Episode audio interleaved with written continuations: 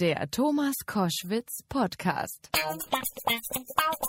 Wir versuchen ja immer in dieser Sendung auch Menschen äh, mal vorzustellen, die einen Beruf haben, auf den man nicht sofort käme. Also ich vermute mal, dass Sie, liebe Hörerinnen und Hörer, dass ihr, liebe Hörerinnen und Hörer, ähm, die meiste Zeit mit einem Gefängnis noch nichts zu tun hattet. Ähm, und ich spreche jetzt mit einem, der ein Gefängnis leitet, nämlich Jörg Uwe Meister. Herzlich willkommen und schönen guten Tag. Guten Tag, Herr Koschwitz. Herr Meister, Sie haben jetzt in diesen Zeiten, Sie sind in der JVA 1 in Kassel der Chef, auch eine ganze Reihe Häftlinge entlassen müssen wegen Corona. Wieso das? Ja, ähm, es gibt sogenannte Ersatzfreiheitsstrafen, Freiheitsstrafen, die anstelle von uneinbringlichen Geldstrafen zu verbüßen sind, wenn also der Verurteilte das Geld, das er zahlen muss, nicht zahlt. Und das sind relativ kurze Strafen, auch Freiheitsstrafen darüber hinausgehend bis maximal einem Jahr, sind ähm, zunächst mal zurückgestellt worden angesichts der Corona-Pandemie. Hintergrund ist, dass ähm, zunächst mal Kapazitäten in den Gefängnissen geschaffen werden sollten für den Fall, dass eine Corona-Pandemie unter den Gefangenen ausbricht mhm. und wir entsprechend Raum haben müssen und auch im Grunde genommen auch die Infektionsgefahr eindämmen können, die in dem Gefängnis dann entstehen könnte. Tatsächlich hat es aber nicht einen Fall in der JV Kassel I gegeben, und auch nicht in den anderen hessischen Vollzugsanstalten. Also kein positiv getesteter, kein positiver Corona-Fall in hessischen Gefängnissen. So, ich bin natürlich naiv und denke mir, na klar, eine bessere Quarantäne als ein Gefängnis kann es ja gar nicht geben.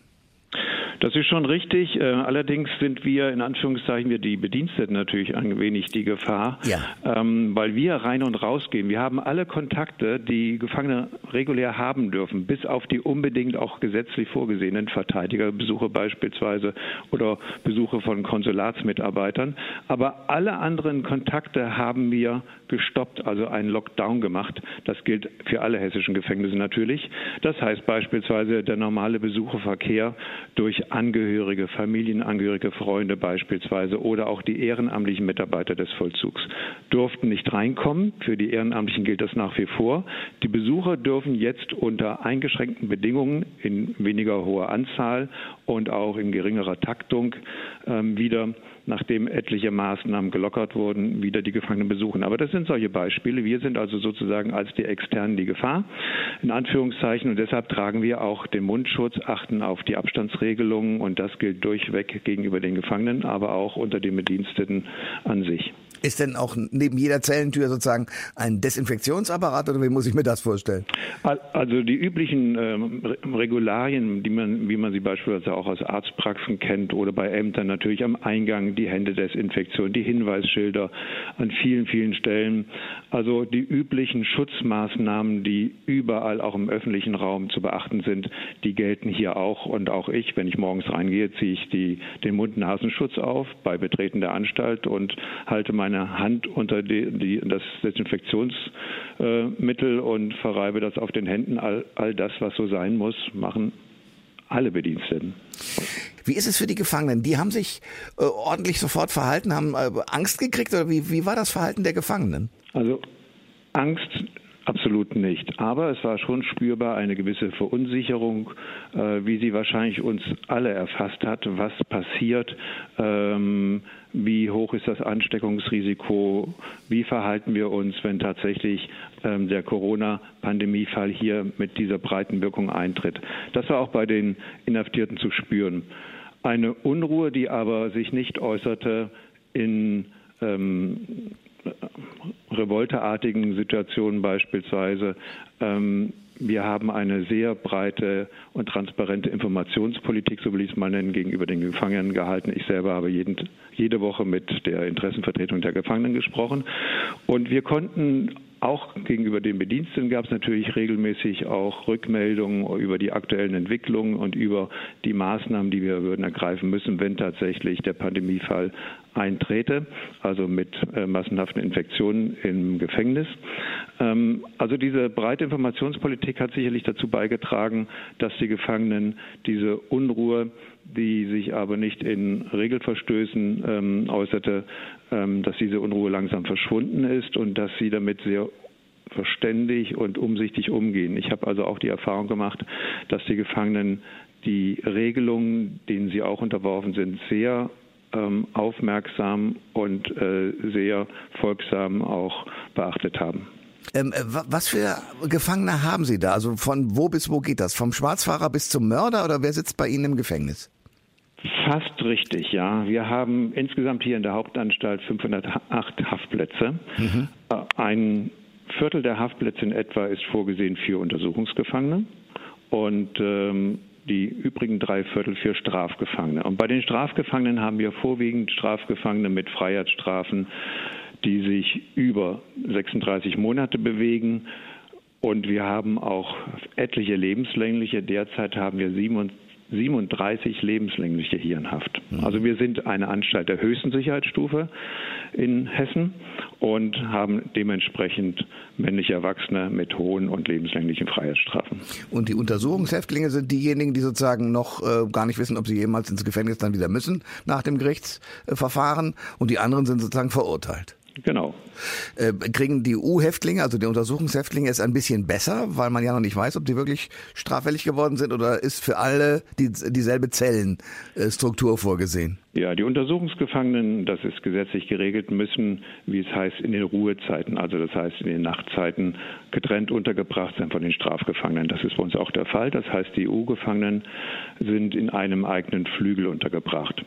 Ähm, die Hafträume der EU-Gefangenen unterscheiden sich aber nicht von den Hafträumen der Strafgefangenen. Das Essen ist ähm, dasselbe und ähm, im Grunde genommen sind auch die Abläufe für die U-Gefangenen recht identisch mit denen der Strafgefangenen. Das Einzige oder etwas, was die U-Gefangenen vom Status gegenüber den Strafgefangenen unterscheidet, ist, dass die U-Gefangenen keine Verpflichtung zur Arbeit haben. Aber mhm. viele U-Gefangene, insbesondere dann, wenn sie länger in U-Haft sind, haben natürlich auch das Interesse, hier eine Arbeit ähm, haben zu können. Und insofern äh, sind die Abläufe doch relativ identisch. Was, was kann man bei Ihnen arbeiten? Ja, wir haben äh, Ausbildungsmöglichkeiten, die richten sich natürlich an die Strafgefangenen.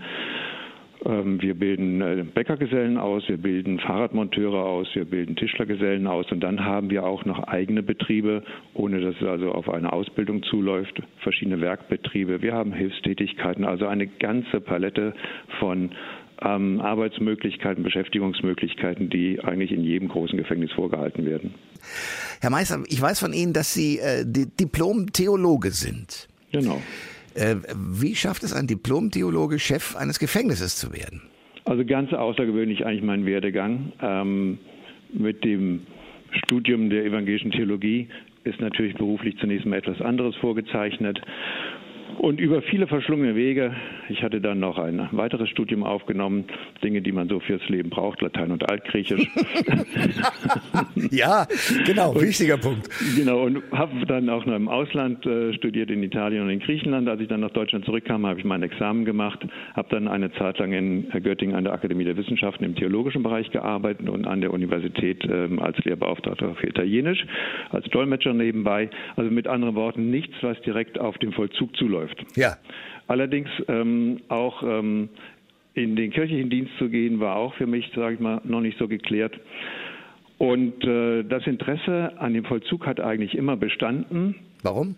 Ähm, väterlich vorbelastet, würde ich sagen. Mein Vater hat äh, im Bereich Justizvollzug im parlamentarischen Raum sich sehr engagiert und ich habe im Grunde genommen auch immer mitverfolgt und wir haben es auch oft ausgetauscht. Ich habe mich immer für seine Arbeit und für seinen Schwerpunkt in der parlamentarischen Arbeit interessiert und insofern hatte ich da schon eine Inklination zu und ähm, habe mich dann ähm, im Justizvollzug äh, beim Ministerium Wiesbaden beworben, war zunächst eingesetzt im Erziehungsdienst, also dem pädagogischen Dienst sozusagen zugeordnet.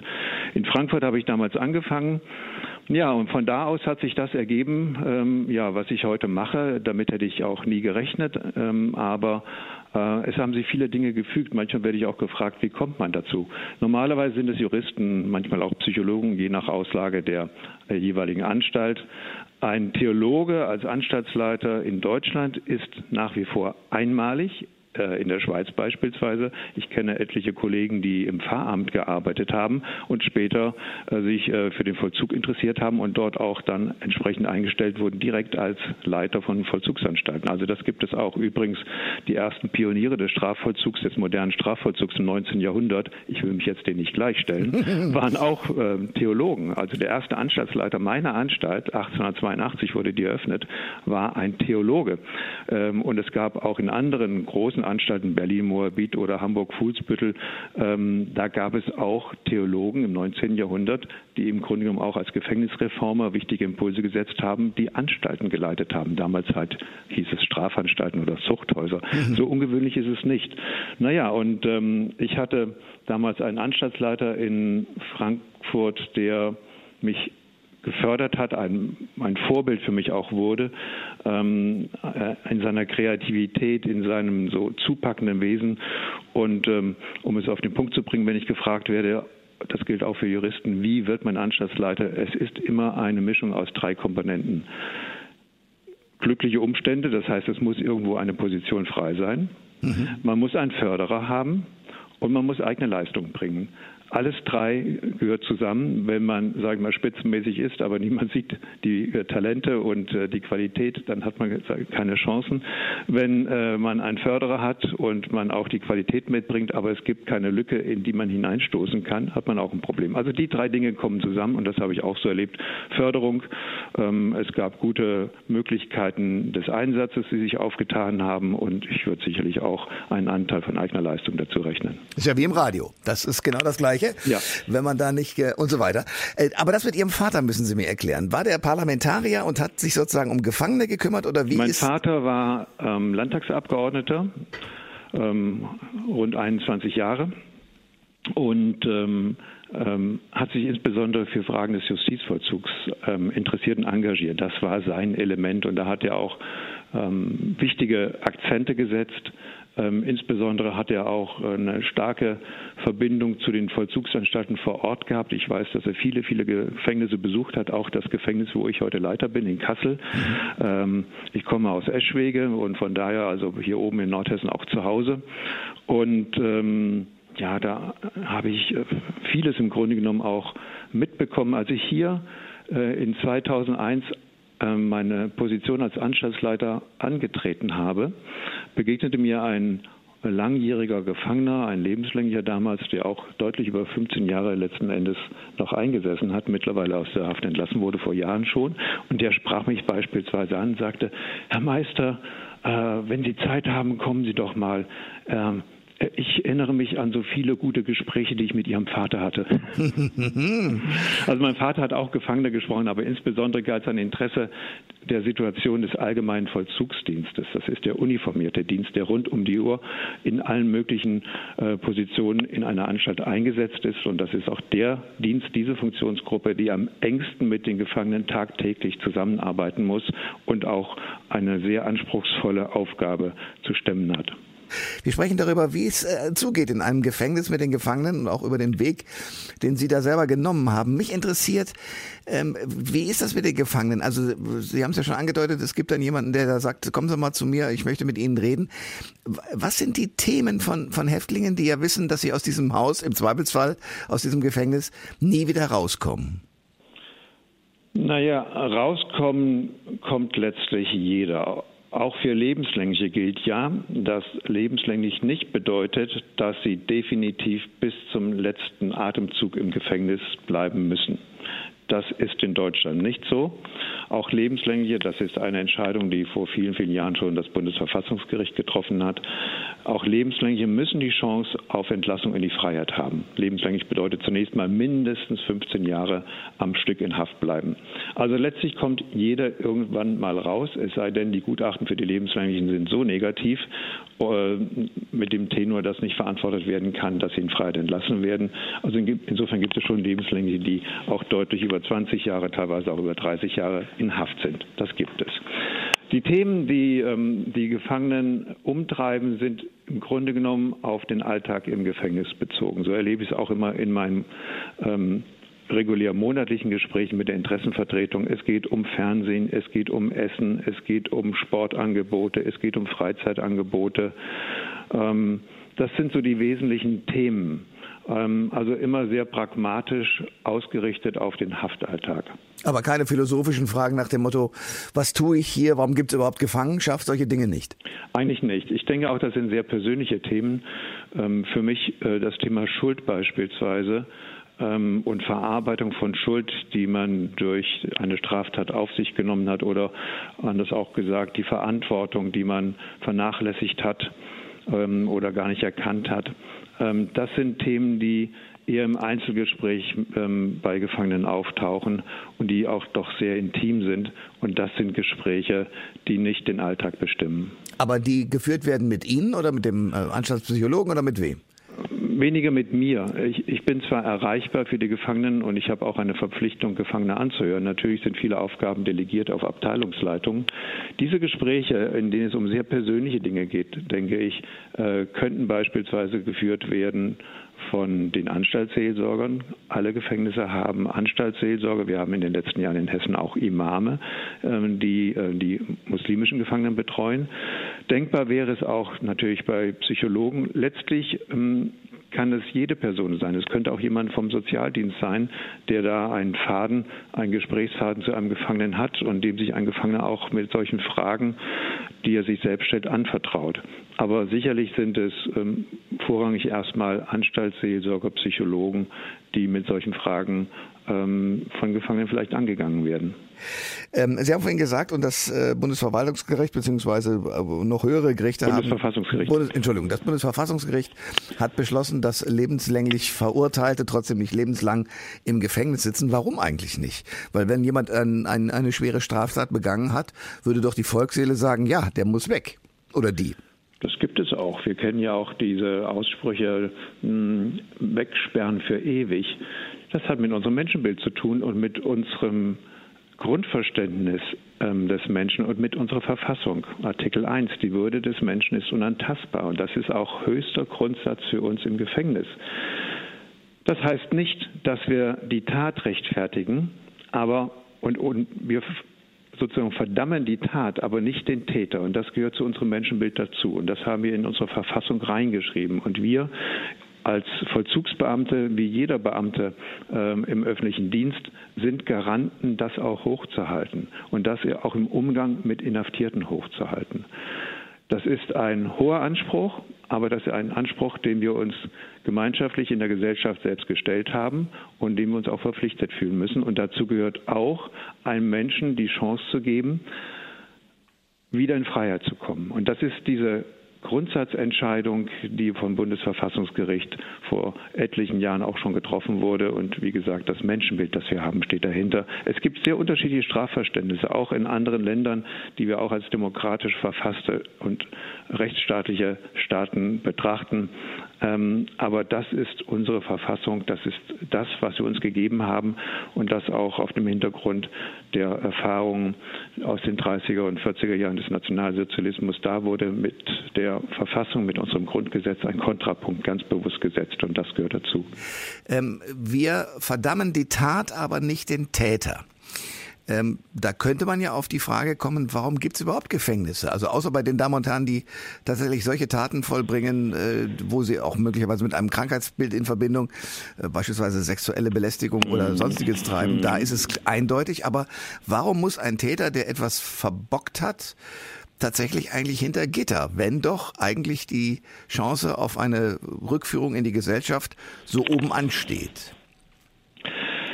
Wenn wir in die Geschichte hm, hineinschauen, in allen Zeiten, in allen Gesellschaften gab es Normen. Wir kennen das aus dem familiären Zusammenhang, da haben wir Regeln. Und wo es Normen und Regeln gibt, gab es immer auch Regel- und Normverstöße. Und diese Verstöße wurden in allen Zeiten auch geahndet, natürlich in sehr unterschiedlicher Form, auch in unserer deutschen Geschichte hindurch. Und auch heute, wenn wir uns abgleichen mit Ländern ähm, in, auf anderen Kontinenten, hm. ähm, sehr unterschiedliche Strafverständnisse, sehr unterschiedliche Strafpraxis. Wir strafen Vergehen auch zur Bekräftigung dieser Regeln, dieser Normen. Das ist auch ein Anspruch, den die Gesellschaft auch an den Staat hat. Der Staat übernimmt sozusagen ähm, das Strafen Aber das Strafen hat zunächst mal auch den Hintergrund, dass Rechtsfrieden damit geschaffen werden muss. Ähm, und das erwarten auch Bürger. Ähm, wir haben uns ja äh, längst wegentwickelt von einer ähm, äh, Sippen. Rache oder von einer Privatvergeltung. Ähm, oder Lynchjustiz, das ist noch schlimmer. Oder Lynchjustiz. Ja. Also wir haben ein Strafverständnis, das charakterisiert ist mit dem Stichwort Gewaltmonopol des Staates. Insofern ist die Strafe immer auch rückwärts gerichtet und ähm, bezieht sich auf etwas, was in der Vergangenheit war, nämlich die Straftat. Das ist, wie gesagt, eine Bekräftigung des Rechtsfriedens in der Gesellschaft. Zugleich ist es aber auch eine Ahndung eines Regelverstoßes. Aber wir verbinden mit der Strafe auch den Gedanken der Prävention. Also nicht nur sozusagen eine Sühne für etwas, was begangen wurde, für eine ähm, Straftat, sondern auch der Gedanke der Prävention. Das heißt, wir wollen über die Strafe auch erreichen, dass der Straftäter über sein Verhalten nachdenkt, dass er die Angebote, die wir im Justizvollzug haben, auch annimmt. Und das sind Angebote beispielsweise sehr unterschiedlicher Art, beispielsweise therapeutische Angebote. Wenn wir mit Strafgefangenen arbeiten, ist uns auch immer wichtig, insbesondere über den psychologischen Dienst laufen ja diese Gruppenangebote und über den Sozialdienst. Es ist uns wichtig, den Gefangenen begreiflich zu machen, in welchen Situationen sie Gefahr gelaufen sind oder Gefahr laufen könnten, wiederum sich so zu verhalten, dass daraus eine Straftat wird. Also ihnen das bewusst zu machen, ihnen auch Skills an die Hand zu geben, dass sie solche Situationen meiden oder, wenn sie in solche Situationen geraten, ähm, ähm, versuchen, diese Situation von vornherein aus dem Weg zu gehen. Wir ähm, bieten natürlich auch therapeutische Hilfe an, was Drogensüchte angeht, hm. ob es illegale Drogen sind oder die legale Droge Alkohol. Wichtig ist auch, dass sie den Gefangenen das Angebot von Arbeit, Beschäftigung, Ausbildung machen, schulische Ausbildung, berufliche Ausbildung. Viele Inhaftierte haben eine ganze Historie von Lücken und äh, von Versagen in ihrem Lebenslauf. Und da können wir Angebote machen und ähm, können sie befähigen, Dinge zu erlernen, andere ähm, Skills ähm, sich anzueignen und auch eine andere Haltung einzunehmen, Verantwortung wahrzunehmen. Das sind viele, viele Angebote, die im Justizvollzug allgemein gemacht werden. Also es ist mehr nur als Umkehr und Reue oder bloßes Bedauern. Resozialisierung ist immer auch das Erlernen eines Berufes, die professionelle und organisierte Vorbereitung der Entlassung.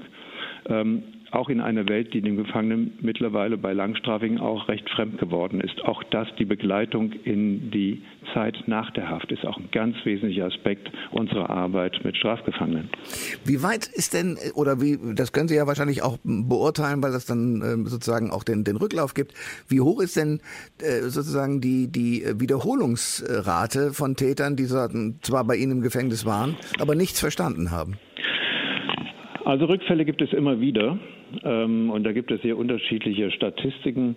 Ähm, natürlich ähm, ist die Rückfallquote nicht niedrig ähm, und Rückfälle ähm, sind etwas, was wir natürlich alle bedauern, aber äh, ohne Rückfälle wird man gar nicht sozusagen äh, rechnen können.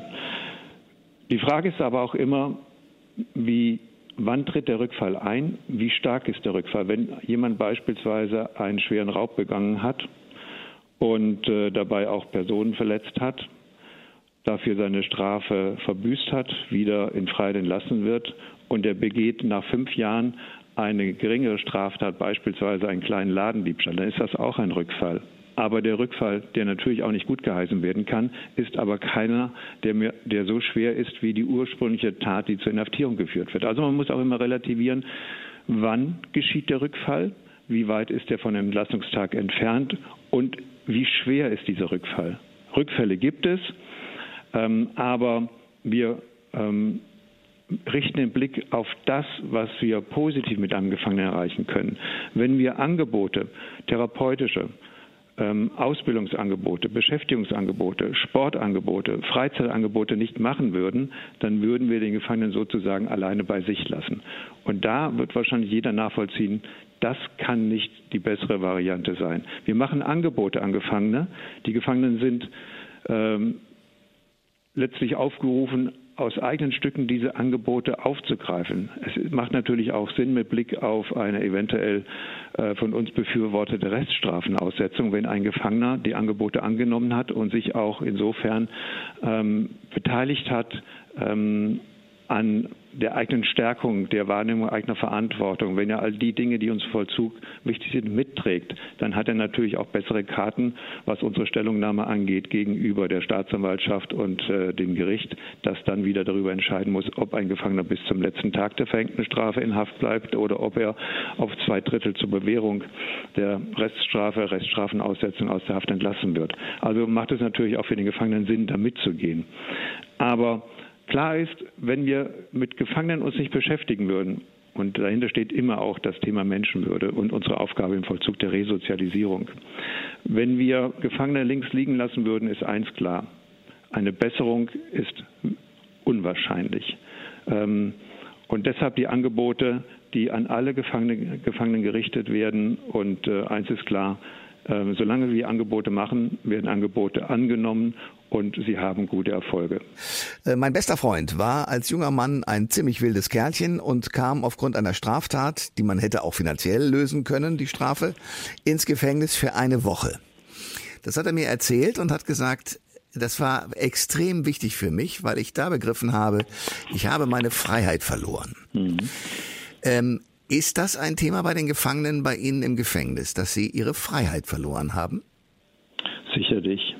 Ähm, das ist ähm, sicherlich das Schmerzhafteste.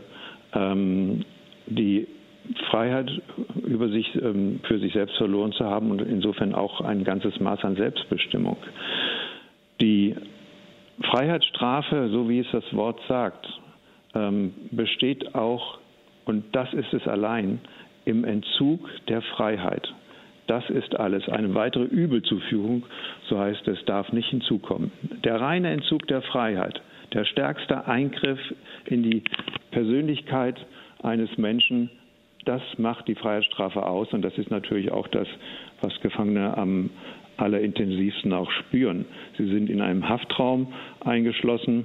Ähm, sie haben natürlich ihre Bewegungsfreiheiten tagsüber, aber sie haben keine Entscheidung letztlich darüber, ähm, wohin sie sich bewegen. Sie können die Angebote wahrnehmen und natürlich ähm, in diesem Umfeld können sie sich bewegen, aber der Haftalltag ist für sie reglementiert. Sie haben sich einer Anstaltsordnung und auch ähm, einem Tagesablauf dann natürlich auch zu unterwerfen. Mhm. Führt das dazu, dass jemand, der lange in Haft ist, dann auch irgendwann sagt, auch wenn er frei sein könnte und freigelassen würde, nee, nee, ich bleibe lieber hier, weil hier kenne ich mich aus?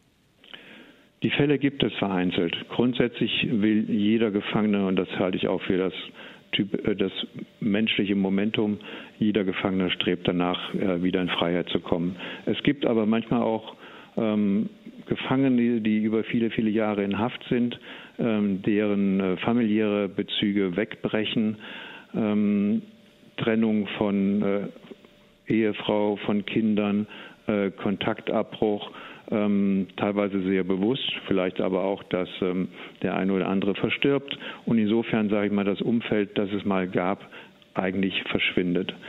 Und ähm, für diese Gefangenen ist es natürlich schwierig, dann wieder nach der Haftentlassung Fuß zu fassen. Äh, wir unterstützen natürlich die Gefangenen ähm, nach der Haftentlassung, äh, was Unterbringung angeht, möglichst auch die Vermittlung eines Arbeitsplatzes, natürlich auch nicht einfach. Und äh, versuchen sie also insofern auch in solchen Situationen, wo keine Angehörigen da sind, auf das Leben in Freiheit wieder vorzubereiten und sie dabei zu unterstützen. Es gibt ja auch nachsorgende Einrichtungen, ähm, soziale Dienste, soziale Dienstleister in der Gesellschaft, die sich auch um Haftentlassung kümmern. Da gibt es schon etliche Möglichkeiten, ähm, solchen Menschen unter die Arme zu greifen. Ähm, wir reden die ganze Zeit darüber, wie es äh, für die Gefangenen ist und wie sie das erleben. Ich glaube, dass der ein oder andere, der uns jetzt zuhört, sich die Frage stellt, was ist eigentlich mit den Opfern? Also die Täter werden ordentlich versorgt, die kommen ins Gefängnis natürlich, sind weg aus der Gesellschaft raus, kriegen ihre Freiheit entzogen. Aber was ist mit den Opfern? Gibt es sozusagen bei den Gefangenen, mit denen Sie Kontakt haben, auch das Gefühl, man müsste irgendwann mal sich entschuldigen oder irgendwas tun, sofern man das kann, äh, oder irgendetwas tun, damit diese Opfer auch über die Tat hinaus ähm, sozusagen weiter leben können? Das gibt es vereinzelt, sicher. Mm, nur ähm, liegt das eigentlich nicht in unserem Aufgabenbereich und auch in unserem Handlungsbereich, in unseren Handlungsmöglichkeiten, uns um Opferfragen zu kümmern. Die Frage eines Täter-Opfer-Ausgleiches kann im Strafverfahren eine wichtige Rolle spielen und auch bei der Urteilsfindung. Ähm, aber dass Gefangene sich auch mit der Frage befassen, das gibt es auch. Aber ähm, der Täter-Opfer-Ausgleich ist natürlich auch eine ähm, Sache, die sehr stark auch von beiden Seiten äh, gewollt sein muss. Mhm. Ähm, eine, ähm, nehmen wir mal dieses Beispiel, eine Oma, eine ältere Frau, die überfallen wurde, die beraubt wurde, wird sicherlich keinen äh, Täter-Opfer-Ausgleich haben wollen und möchte nicht konfrontiert sein mit dem Täter, der sie überfallen hat. Verständlich. Also der Täter-Opfer-Ausgleich muss äh, von beiden Seiten getragen werden. Die Möglichkeiten gibt es, aber sie sind natürlich auch nicht so breit gestreut, dass man das in so vielen Fällen ansetzen könnte. Es gibt Konstellationen, wo es gut geht. Aber das ist dann vor allen Dingen auch eine Frage noch des äh, Strafverfahrens und der Urteilsfindung, wo das mit eingeschlossen werden kann. Also wir aus dem Vollzug können ähm, da wenig vermitteln und wir erleben das auch wenig, dass äh, Gefangene dort anfragen, ob da ein Ausgleich zu schaffen ist.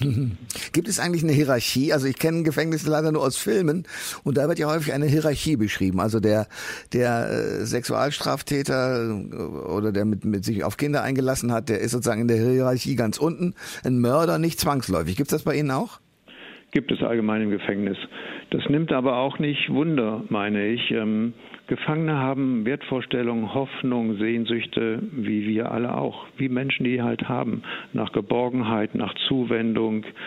Äh, sie empfinden auch Hass, wie wir es auch empfinden können. Also alle menschlichen Gefühle sind bei Gefangenen genauso verbreitet wie bei denen, die frei sind, zunächst mal. Und was Wertesysteme angeht und auch äh, ja, ähm, moralisierende Blicke, auch die gibt es bei den Gefangenen und entsprechend wie wir draußen wahrscheinlich auch als Freie äh, es als besonders despektierlich betrachten würden, wenn wir jemanden in der Nachbarschaft hätten, über den die Rede geht, dass er kleine Kinder sexuell missbrauche, misshandelt habe.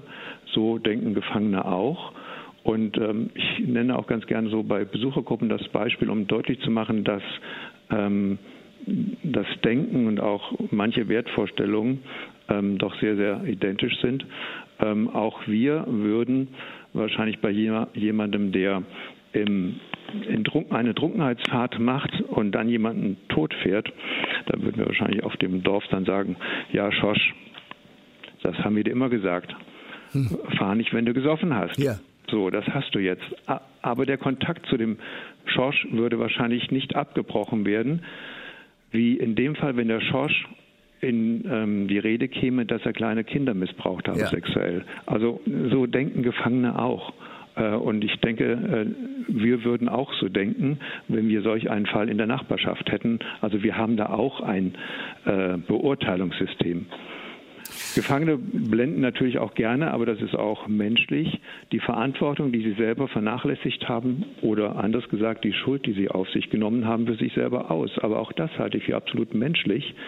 Ähm, wir kennen das äh, von uns selber, von unseren Kindern oder als wir selber Kinder waren, wenn wir uns mit dem Geschwister gestritten haben und dann haben Mutter und Vater eingegriffen, haben wir doch sicherlich gleich den Finger ausgestreckt ja. auf das Geschwisterchen, haben gesagt, der ist schuld, der hat angefangen. Genau. Also Schuld und Verantwortung ist ein menschliches Thema durch alle Generationen, durch alle Altersstufen hindurch und auch unabhängig davon, ob jemand in Haft sitzt oder eben und eine Straftat begangen hat oder eben nicht begangen hat. Schuld, insofern eigentlich auch so ein Thema, das mich als Theologe auch so doch etwas beschäftigt. Schuld ist ein menschliches Thema. Mit welchem Gefühl gehen Sie morgens in Ihr Gefängnis?